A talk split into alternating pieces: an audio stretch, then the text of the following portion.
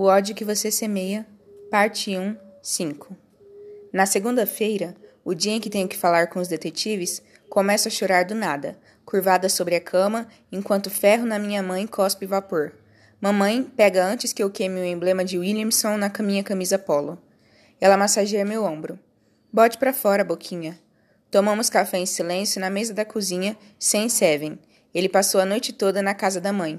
Mal como meus waffles. Só de pensar em ir à delegacia com todos aqueles policiais, sinto vontade de vomitar. Comida pioraria tudo. Depois do café, damos as mãos na sala como sempre fazemos, debaixo do pôster emoldurado do programa de 10 pontos, e papai faz uma oração. Jesus negro, cuide dos meus bebês hoje, diz ele. Proteja-os, afaste-os das coisas ruins e os ajude a reconhecer as cobras dentre os amigos. Dê a sabedoria de que eles precisam para que sejam eles mesmos. Ajude Seven com essa situação na casa da mãe dele e faça com que ele saiba que eu sempre pode voltar para cá. Obrigado pela cura milagrosa e repentina de Secane, que aconteceu assim que ele soube que vai ter pizza na escola hoje. Dou uma espiada em Secane, que está de olhos e boca bem abertos. Dou um sorrisinho e fecho os olhos. Fique com Lisa na clínica enquanto ela ajuda o pessoal. Ajude minha garotinha a passar por essa situação, Senhor. Dê a ela paz e a ajude a falar a verdade essa tarde. E, finalmente, dê forças para que a senhora Rosalie, Cameron, Temi e Brenda passem por esse momento difícil. Em seu nome precioso eu rezo. Amém. Amém, dizemos. Pai, por que você me faz passar essa vergonha com Jesus negro? reclama Secane. Ele sabe a verdade, responde papai.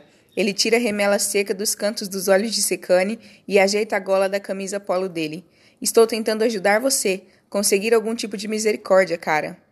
Papai me puxa em um abraço. Você vai ficar bem? Eu faço que sim com a cabeça encostada no peito dele. Vou. Eu poderia ficar assim o dia inteiro. É um dos lugares onde um 15 não existe e onde posso esquecer sobre conversar com detetives. Mas mamãe diz que temos que ir antes da hora do rush. Não entenda mal, eu sei dirigir. Tirei minha habilitação uma semana depois do meu aniversário de 16 anos, mas só vou poder ter um carro se comprar com o meu dinheiro. Falei para os meus pais que não tenho tempo para trabalhar com a escola e o basquete. Eles disseram que também não tenho tempo para um carro, então. Um saco. Demoramos 45 minutos para chegar à escola em um dia bom e uma hora em um dia lento. Secane não precisa colocar os fones de ouvido, porque mamãe não xinga ninguém na rodovia. Ela cantarola música gospel do rádio e diz: Me dê força, Senhor, me dê força. Saímos da rodovia em Riverton Wills e passamos pelos bairros com portões. Se o Carlos mora em um deles. Para mim, é tão estranho ter um portão em um bairro. Falando sério, estão tentando manter as pessoas do lado de fora ou do lado de dentro? Se alguém botar um portão em Garden Yates, vai ser um pouco das duas coisas. Nossa escola também tem portão, e no campus há prédios novos e modernos com várias janelas e calêndulas florescendo nas calçadas. Mamãe entra na pista para o prédio do Fundamental 1. Secane, você se lembrou do iPad? Sim, senhora. Cartão do almoço? Sim, senhora. Short de educação física? E é melhor que seja limpo.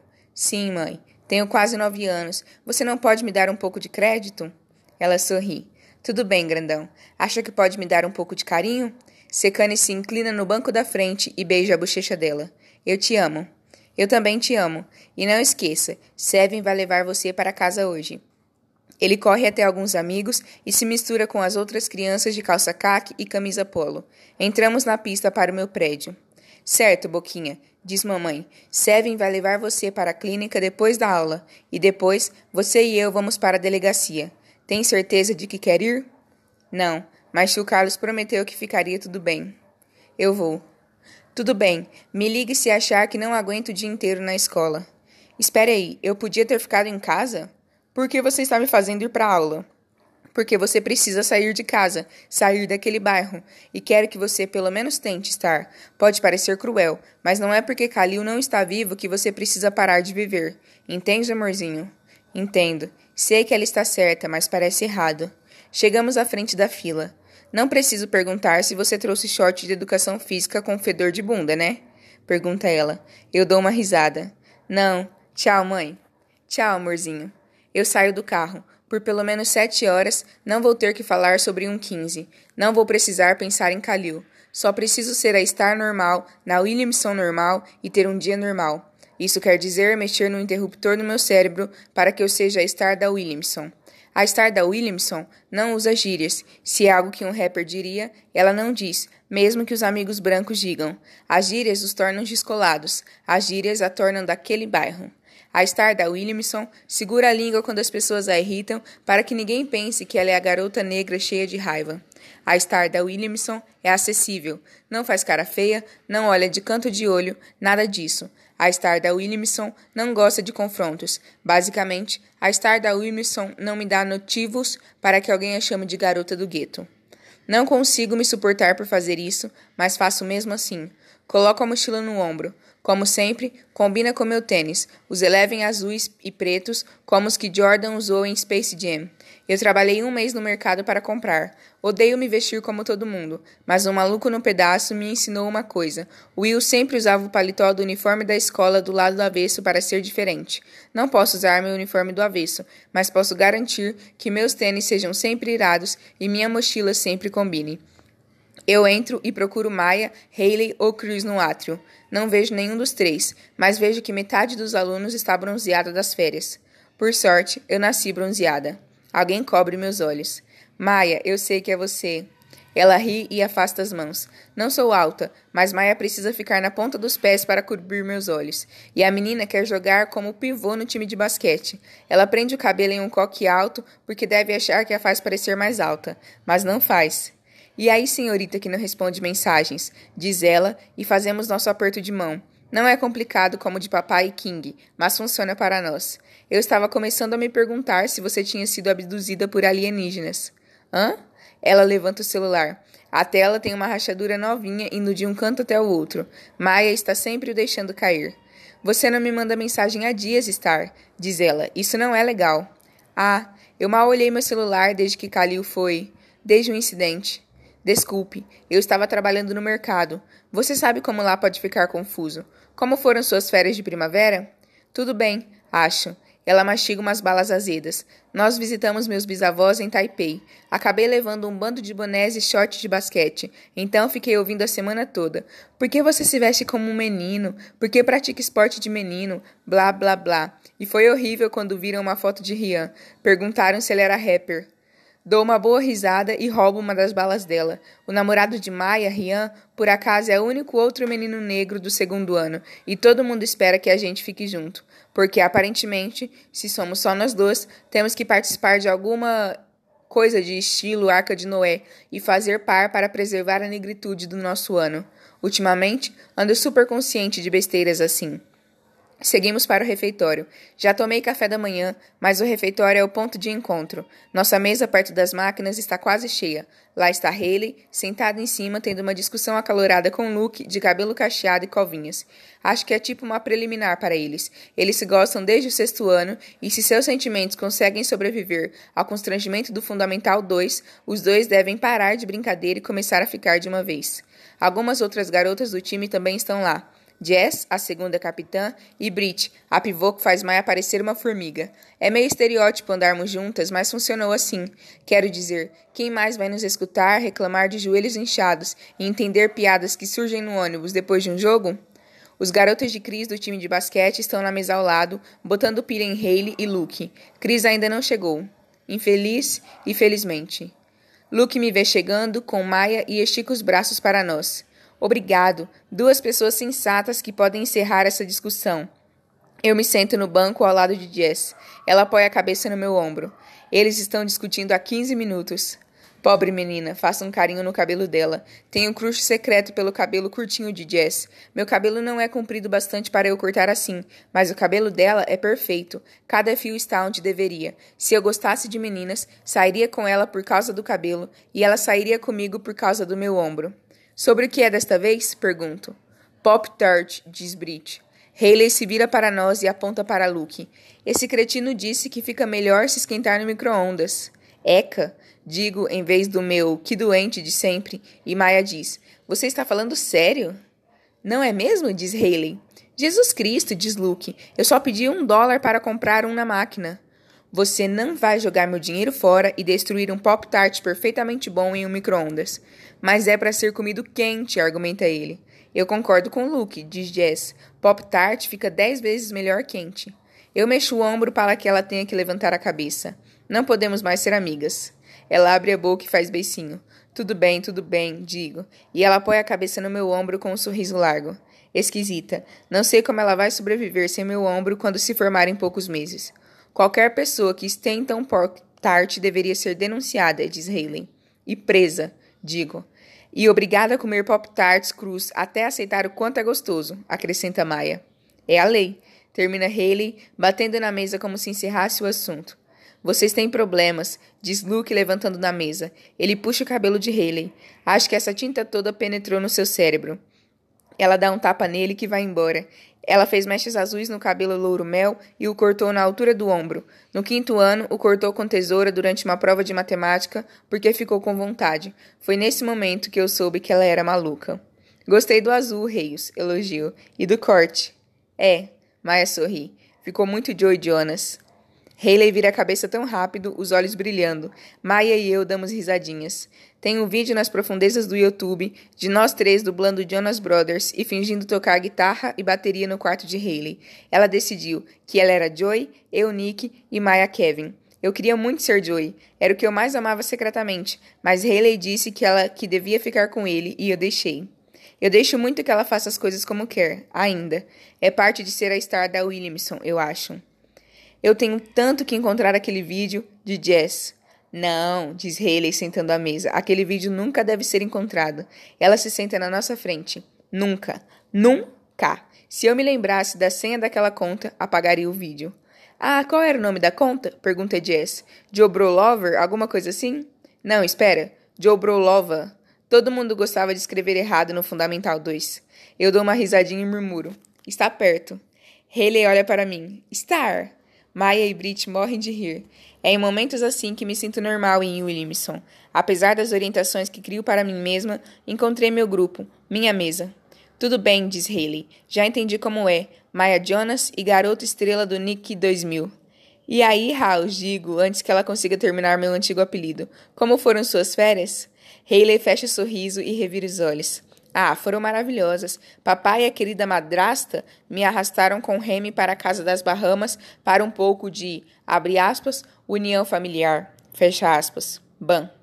Aquela sensação normal sumiu. De repente, me lembro do quanto sou diferente da maioria dos alunos daqui. Ninguém teria que me arrastar para as Bahamas, nem aos meus irmãos. Iríamos nadando se pudéssemos. Para nós, férias em família é ficar em um hotel da cidade com piscina em um fim de semana. Parece meus pais, diz Brit. Nos levaram para o Harry Potter World pelo terceiro ano seguido. Estou de saco cheio de cerveja amanteigada e fotos bregas de família com varinha na mão. Nossa, quem reclama de ir ao parque do Harry Potter, ou de cerveja manteigada, ou de varinhas? Espero que nenhuma delas me pergunte sobre minhas férias. Elas foram para o Taipei, para as Bahamas, para o parque do Harry Potter. Eu fiquei no meu bairro e vi um policial matar meu amigo. Acho que ir para as Bahamas não foi tão ruim, diz Haley. Queriam que a gente fizesse coisas de família, mas acabamos fazendo coisas nossas o tempo todo. Você quer dizer ficar me mandando mensagens o tempo todo, diz Maia. Era uma coisa minha. O dia inteiro, todos os dias, acrescenta Maia, ignorando o fuso horário. E daí, baixinha, você sabe que gostou de falar comigo? Ah, digo, que legal. Mas não é. Haley não me mandou mensagens durante as férias de primavera. Ela praticamente não me manda mais mensagens. Talvez uma por semana agora, e antes era todos os dias. Alguma coisa mudou entre nós, mas nenhuma de nós reconhece. Ficamos normais quando estamos em Williamson, como agora, mas fora daqui não somos mais melhores amigas. Só não sei. Além do mais, ela parou de me seguir no Tumblr. Ela não sabe que eu sei. Uma vez postei uma foto do Emmett Till, um garoto negro de 14 anos que foi assassinado por assobiar para uma mulher branca em 1955. O corpo mutilado não parecia humano. Haley me mandou uma mensagem logo em seguida, surtando. Achei que era porque não conseguia acreditar que alguém pudesse fazer uma coisa assim com o menino. Não, ela não conseguia acreditar que eu era capaz de postar uma foto tão horrível. Pouco depois disso, ela parou de curtir e repostar outras postagens minhas. Olhei minha lista de seguidores. Ah, Reis não estava mais me seguindo. Comigo morando a 45 minutos de distância, o Tumblr era para ser um terreno sagrado onde nossa amizade é cimentada. Não me seguir mais é o mesmo que dizer: não gosto mais de você. Talvez eu esteja sensível demais, ou talvez as coisas tenham mudado, talvez eu tenha mudado. Agora acho que vamos continuar fingindo que está tudo bem. O primeiro sinal toca. As segundas, inglês avançado, é o primeiro tempo para mim, para Haley e para Maya. No caminho, elas começam uma grande discussão que vira briga sobre o NCCA, brackets e o Final Four. Haley nasceu torcedora do North Drum. Maya os odeia de forma quase doentia.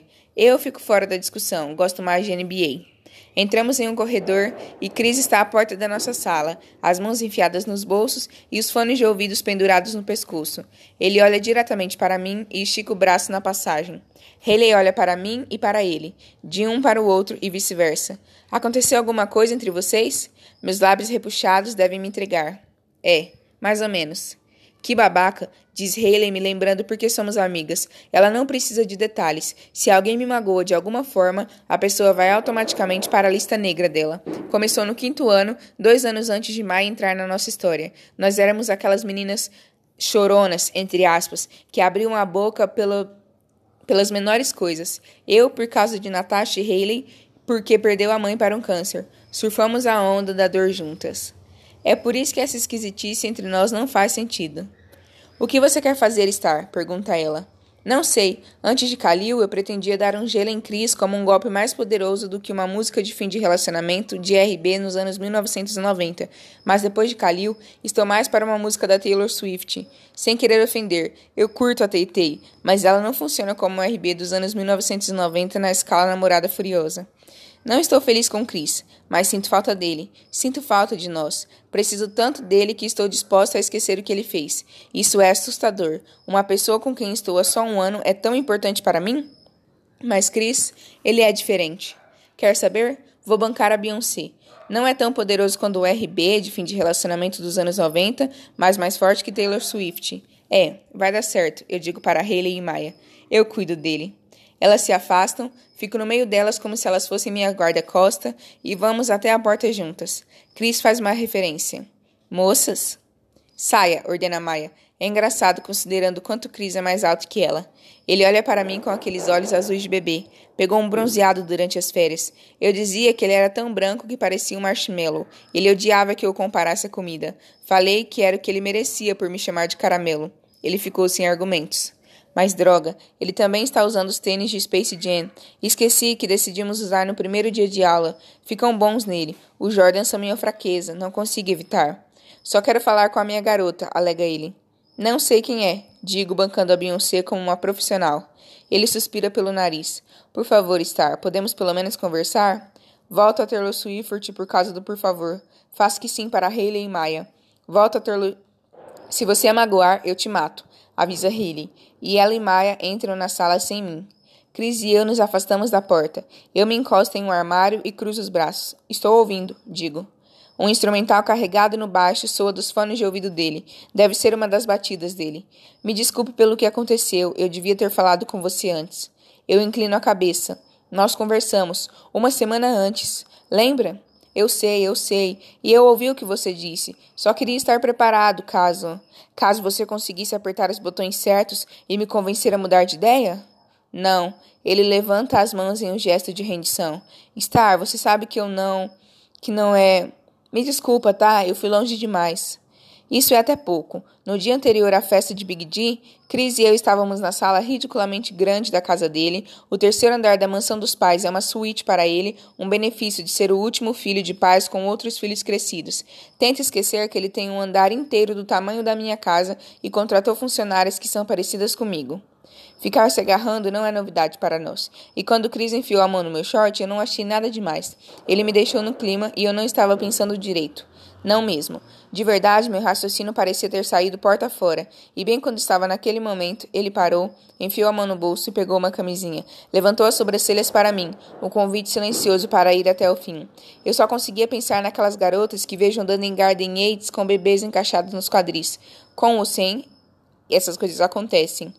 Eu surtei com Chris. Ele sabia que eu não estava pronta para aquilo. Nós já tínhamos conversado, mas mesmo assim, ele ainda tinha uma camisinha. Ele disse que queria ser responsável, mas se eu disse que não estou pronta, eu não estou pronta. Saí da casa dele com raiva, absolutamente o pior jeito de ir embora. Mas minha mãe talvez estivesse certa. Ela disse uma vez que depois que você vai mais longe com um cara, vários sentimentos são ativados e você tem vontade de fazer o tempo todo. Cris e eu fomos longe o suficiente para eu ter reparado em todos os detalhes dele: as narinas lindinhas que se que se dilatam quando ele suspira, o cabelo castanho macio que meus dedos adoram explorar, os lábios delicados, as cinco sardas no pescoço que ficam em lugares perfeitos. Mais do que isso, eu me lembro do cara que passa quase todas as noites no telefone comigo falando sobre nada e tudo, o que ama me fazer sorrir. E me irrita às vezes, eu tenho certeza de que o irrito, mas significamos alguma coisa um para o outro. Somos muito importantes, na verdade. Estou cedendo. Chris, ele dá um golpe baixo e faz um beatbox familiar. Eu aponto para ele. Não ouse. Now, is a story about Mal ele faz um instrumental com a boca e batuca no peito e na bunda seguindo o ritmo. As pessoas passam por nós e riem. Um cara sovia sugestivamente. Alguém grita: Sacode a bunda, Bryant. Meu, socorro se Meu sorriso se abre antes que eu consiga impedir. Um Maluco no Pedaço não é só minha série favorita, é a nossa série. No primeiro ano, ele começou a me seguir no Tumblr e eu o segui de volta. Nós nos conhecíamos da escola, mas não nos conhecíamos. No sábado, repostei um monte de GIFs e clipes de Um Maluco no Pedaço. Ele curtiu e repostou todos. Na manhã de segunda, no refeitório, ele pagou meu pop-tart, meu suco de uva e disse: A primeira tia Vive era a melhor tia Vive. Foi o nosso começo. Cris entende maluco no pedaço, o que o ajuda a me entender. Já conversamos sobre como era legal Will ter continuado sendo ele mesmo naquele novo mundo. Eu fui em frente e disse que queria poder ser assim na escola. Cris disse: Por que não pode, maluco no pedaço? Desde então, não preciso decidir qual star tenho que ser com ele. Ele gosta das duas. Bom, as partes que mostrei. Algumas coisas não posso revelar, como Natasha. Quando se vê o quarto, uma pessoa está fragilizada, é o mesmo que vê-la nua, e não tem como olhar para ela do mesmo jeito. Gosto do jeito como ele me olha agora, como se eu fosse uma das melhores coisas da vida dele. Ele é uma das melhores da minha. Não posso mentir. Recebemos o olhar de por que ele está com ela, normalmente de garotas brancas ricas. Às vezes me pergunto a mesma coisa. Cris age como se esses olhares não existissem. Quando faz coisas assim, cantando rap, fazendo beatbox no meio de um corredor agitado, só para me fazer sorrir, eu também esqueço esses olhares. Ele começa a segunda estrofe, balança os ombros e olha para mim. A pior parte, o idiota sabe que está dando certo. Vamos lá, canta comigo. Ele segura as minhas mãos. Um quinze segue as mãos de Calil com a lanterna. Manda Calil sair com as mãos levantadas. Grita para eu bustar, botar as mãos no painel. Eu me ajoelho ao lado do meu amigo morto, no meio da rua, com as mãos levantadas. Um policial branco como Chris aponta uma arma para mim. Branco como Chris. Eu me encolho e me afasto. Chris franze a testa. Star, você está bem? Calil abre a porta. Você está bem, Star? Paul. Tem sangue, muito sangue. O segundo sinal toque me leva de volta a Williamson, onde eu não sou a estar normal. Chris, Chris se inclina, o rosto na frente do meu. Minhas lágrimas fazem com que veja borrado. Star? São poucas lágrimas, é verdade, mas me sinto exposta. Viro-me para ir para a aula, mas Chris segura meu braço. Eu puxo da mão dele, então me viro na sua direção. Ele levanta as mãos em rendição. Me desculpa, eu estava. Eu seco os olhos e entro na sala. Chris está logo atrás de mim. Hayley e Maya olham de cara feia para ele. Eu me sento na cadeira da frente de Hayley. Ela aperta meu ombro. Aquele imbecil. Ninguém mencionou Khalil na escola hoje. Odeio admitir porque é como mostrar o dedo do meio para ele, mas estou aliviada. Como a temporada de basquete acabou, vou embora na mesma hora que todo mundo. Provavelmente pela primeira vez na vida, desejo que não fosse o fim do dia. Estou muito mais perto de ir falar com a polícia. Hayley e eu andamos pelo estacionamento de braços dados. Maya está esperando o motorista ir buscá-la. Hayley tem carro e eu tenho um irmão que tem carro. Nós duas sempre andamos juntas. Tem certeza absoluta de que não quer que eu dê um chute na bunda de Chris? Pergunta Hayley. Eu contei para ela e para Maya sobre a camisinha, e no que diz respeito a elas, Chris está eternamente banido para a terra dos babacas. Tenho. Digo pela centésima vez. Você é violenta, Rios. Quando o assunto são minhas amigas, possivelmente. Mas falando sério, por que ele faria aquilo? Meu Deus, os garotos e essa ideia. Eu dou uma risada debochada. É por isso que você e Luke ainda não ficaram? Ela me dá uma cotovelada de leve. Cala a boca. Eu dou uma gargalhada. É por isso que você não admite que gosta dele? O que faz você pensar que eu gosto dele? Falando sério, Hayley. Não estou nem aí, Star. A questão aqui não sou eu. É você e seu namorado que só pensa em sexo. Ele não pensa só em sexo, digo. Então como você chama isso? Tento ficar séria e ela também, mas em pouco tempo caímos na gargalhada. Deus, é tão bom estar de volta à dinâmica normal de Star e Haley, faz com que eu me questione se imaginei a mudança. Nós nos separamos na metade do caminho entre o carro de Haley e o de Seven. Aquela proposta de um chute na bunda dele ainda está valendo, diz ela para mim. Tchau, Haley. Saiu andando e esfregando os braços. A primavera decidiu passar por uma crise de identidade e ficar meio gelada. A alguns metros, Seven está ao lado do carro conversando com a namorada Laila. Ele e aquele maldito Mustang. Ele toca mais no carro do que em Laila. Ela, obviamente, não liga. Só brinca com o dreadlock dele que não está preso no rabo de cavalo. Vale uma revirada de olhos. Algumas garotas exageram. Ela não pode brincar com os cachos na própria cabeça? Mas, sinceramente, não tenho problema com Laila. Ela é nerd como Seven, inteligente bastante para Harvard e vai mesmo fazer Harvard, e um amor. Ela é uma das quatro garotas negras do último ano, e se Seven prefere sair só com garotas negras, ele escolheu uma ótima. Eu ando até eles e faço. Seven fica olhando para Laila. Vá buscar Secane. Não posso, minto. Mamãe não me botou na lista. Botou sim, vá. Eu cruzo os braços. Não vou andar metade do campus para buscá-lo e depois ter que voltar até aqui. Podemos pegá-lo quando estivermos indo. Ele me olha de canto de olho, mas estou cansada demais para isso e está frio. Seven beija Laila e vai até ao lado do motorista.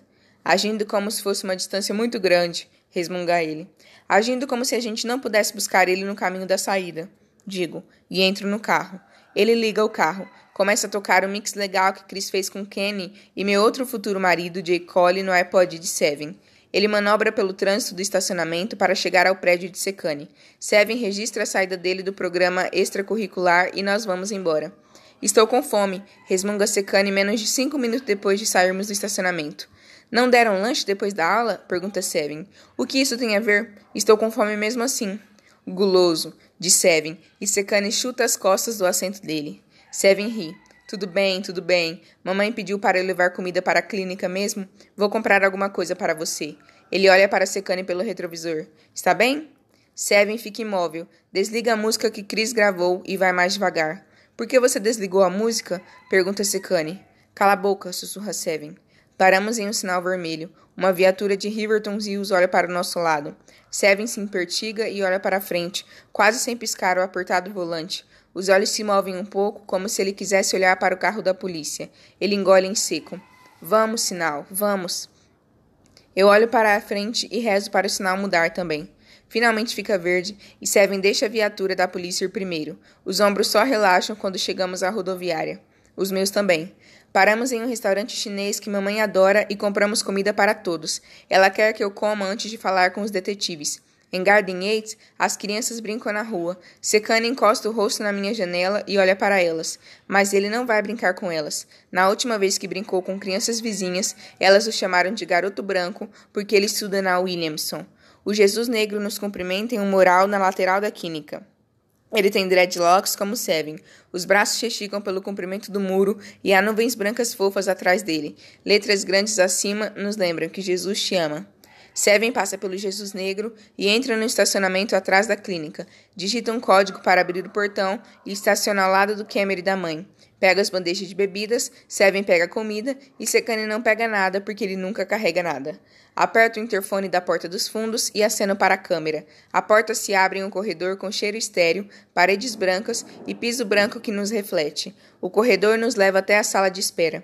Um grupo de pessoas assiste a notícias da TV de tubo velha pendurada no teto ou lê revistas que estão ali desde que eu era pequena. Quando um homem de cabelos desgrenhados vê que estamos carregando comida, ele se impertiga e inspira com força, como se fosse para ele. O que vocês trouxeram aí? pergunta a senhora Felícia na recepção, esticando o pescoço para ver.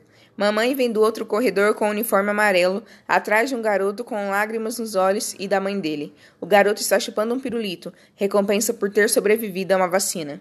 Aí estão os meus bebês, diz mamãe quando nos vê, e trouxeram minha comida. Venham, vamos lá para trás. Guardem um pouco para mim, grita Felícia para nós. Mamãe pede que ela fale baixo. Colocamos a comida na mesa da sala de descanso. Mamãe pega pratos de papel e utensílios de plástico que guarda em um armário para dias assim. Fazemos uma oração e começamos a comer. Mamãe se senta na bancada enquanto come. Hum, que maravilha. Obrigada, Seven. Eu só tinha comido meio saco de cheetos hoje. Você não almoçou? Pergunta Secane com a boca cheia de arroz frito. Mamãe aponta para ele com um garfo. O que eu disse sobre falar com a boca cheia? E para sua informação, não. Eu não almocei. Tive uma reunião na hora do almoço. Agora me falem de vocês. Como foi na escola? Secane sempre demora mais porque conta todos os detalhes. Seven diz que o dia dele foi bom. Eu também sou breve e só digo foi bom. Mamãe toma um gole de refrigerante. Aconteceu alguma coisa? Eu surtei quando meu namorado tocou em mim, mas. Não, nada. A senhora Felícia aparece à porta. Lisa, me desculpe incomodar, mas temos um problema lá na frente. Estão no meio do meu intervalo, Felícia. Você acha que eu não sei? Mas ela está chamando você. É Brenda, a mãe de Calil. Minha mãe coloca o prato na bancada, olha diretamente para mim e diz: Fique aqui. Mas sou cabeça dura. Eu a sigo até a sala de espera. A senhora Brenda está sentada com as mãos no rosto. O cabelo está despenteado e a camisa branca está suja, quase marrom. Ela está com hematomas e machucados nos braços e nas pernas, e como tem a pele bem clara, tudo aparece mais. Mamãe se ajoelha na frente dela. Bren, oi. A senhora Brenda mexe as mãos. Os olhos vermelhos me lembram que Kalil disse quando nós éramos pequenos, que a mãe dele tinha virado um dragão. Ele alegou que um dia se tornaria um cavalheiro e a transformaria de volta. Não faz sentido ele ter vendido drogas. Eu achava que o coração partido não o deixaria. Meu bebê, choraminga a mãe dele. Lisa, meu bebê. Mamãe segura as mãos da senhora Brenda entre as dela e as massageia, sem se importar com a aparência terrível. Eu sei, Bren. Mataram meu bebê. Eu sei. Mataram ele, eu sei. Senhor Jesus, diz a senhora Felícia da porta. Ao lado dela, Seven passa os braços ao redor de Secane. Alguns pacientes na sala de espera balançam a cabeça. Mas, Bren, você tem que se limpar, diz mamãe. Era o que ele queria. Não consigo. Meu bebê não está aqui. Consegue sim. Você tem Cameron e ele precisa de você. Sua mãe precisa de você. Kalil precisava de você, eu tenho vontade de dizer. Ele esperou você e chorou por você. Mas onde você estava? Nem tenho o direito de chorar agora. Hum, hum. É tarde demais. Mas ela continua chorando, balançando-se e chorando. Temi e eu podemos conseguir ajuda para você, Bren, diz mamãe, mas dessa vez você tem que querer mesmo. Eu não quero mais viver assim. Eu sei. Mamãe faz sinal para a senhora Felícia e lhe entrega seu celular. Procure nos meus contatos o número de Temis Harris. Liga para ela e diga que a irmã dela está aqui. Bren, quando foi a última vez que você comeu? Eu não sei.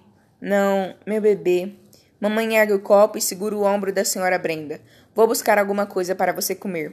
Eu sigo mamãe até os fundos. Ela anda rapidamente, mas passa pela comida e vai até a bancada. Apoia-se nela de costas para mim e inclina a cabeça para baixo sem dizer nada. Tudo que eu quis dizer na sala de espera sai de repente.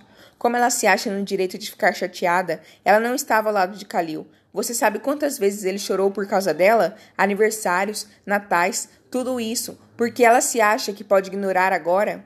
Star, por favor. Ela não agiu como mãe dele. Agora, de repente, ele é o bebê dela? Que sacanagem. Mamãe dá um tapa na bancada e eu dou um salto. Cala a boca, gritou ela. Ela se vira com lágrimas escorrendo pelos olhos. Não foi uma amiguinha dela, foi o filho dela, está ouvindo? O filho. A voz dela falha.